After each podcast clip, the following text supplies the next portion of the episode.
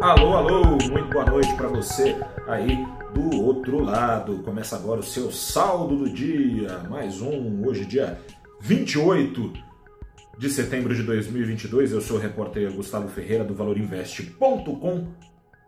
Estou aqui para te falar que a Bolsa do Brasil pagou o preço de ser o que é, ou melhor, de estar onde está, ou seja, numa economia emergente, subdesenvolvida, exposta a incertezas e ainda mais às vésperas da corrida eleitoral começar a ser resolvida nesse domingo. É uma bolsa, portanto, pouco convidativa quando considerados os riscos de recessão global, especialmente batendo a porta nos Estados Unidos e na Europa.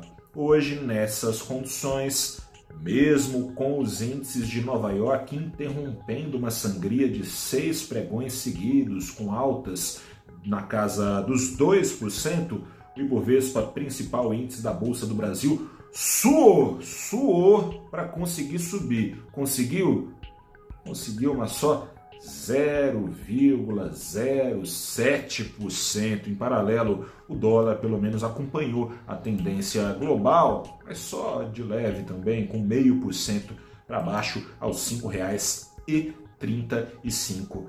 Centavos. O maior peso para baixo no Ibovespa veio das ações da Petrobras Ações da Petrobras caindo mais de 1%, a despeito da disparada de mais de 3% do petróleo. Disparada essa que levantou ações de outras petroleiras, não por acaso petroleiras privadas, caso das ações da PetroRio e da 3R, PetroRio dor de nome, né? Prio, vai demorar para a turma se acostumar, inclusive eu. Ações da Prio e da 3R subiram um pouco menos de 3%, enquanto as da Petrobras comiam poeira. Como é que pode a ação da Petrobras cair com petróleo em alta?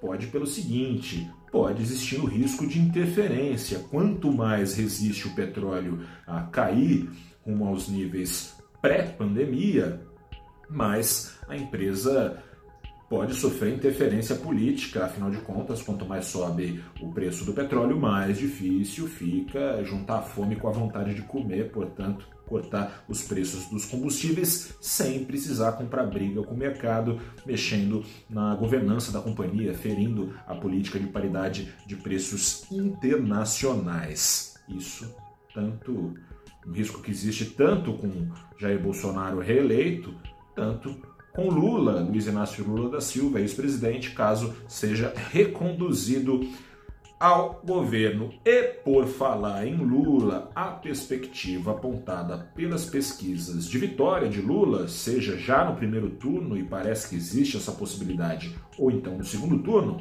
é uma perspectiva que tem mexido também com outras ações. Destaco aqui dois casos em especial que ficaram bem desenhados hoje na sessão. Lula tem falado em incentivos, gastos públicos que fazem investidores tremerem no que diz respeito ao risco fiscal, afinal de contas não se sabe com que Lula, que Lula, caso vença, será presidente, né? Será o primeiro mandato de Lula repetido, austero, ou será final ali do segundo mandato e bebendo na fonte da sucessora Dilma Rousseff, da qual o mercado não tem muitas saudades, que Lula, enfim, seja qual for o Lula, o mercado está se apegando a falas recentes do ex-presidente, prometendo gastos públicos com educação e construtoras, ou seja, prato cheio para ação das empresas do ramo educacional, caso da Edux, dispararem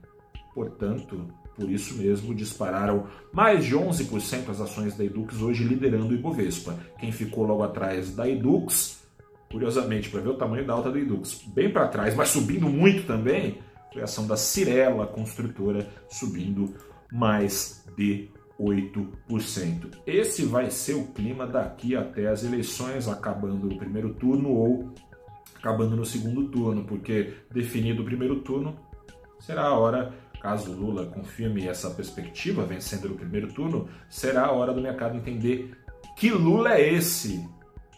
Talvez nem, nem Lula saiba ainda qual será a composição do seu governo. Vamos ver.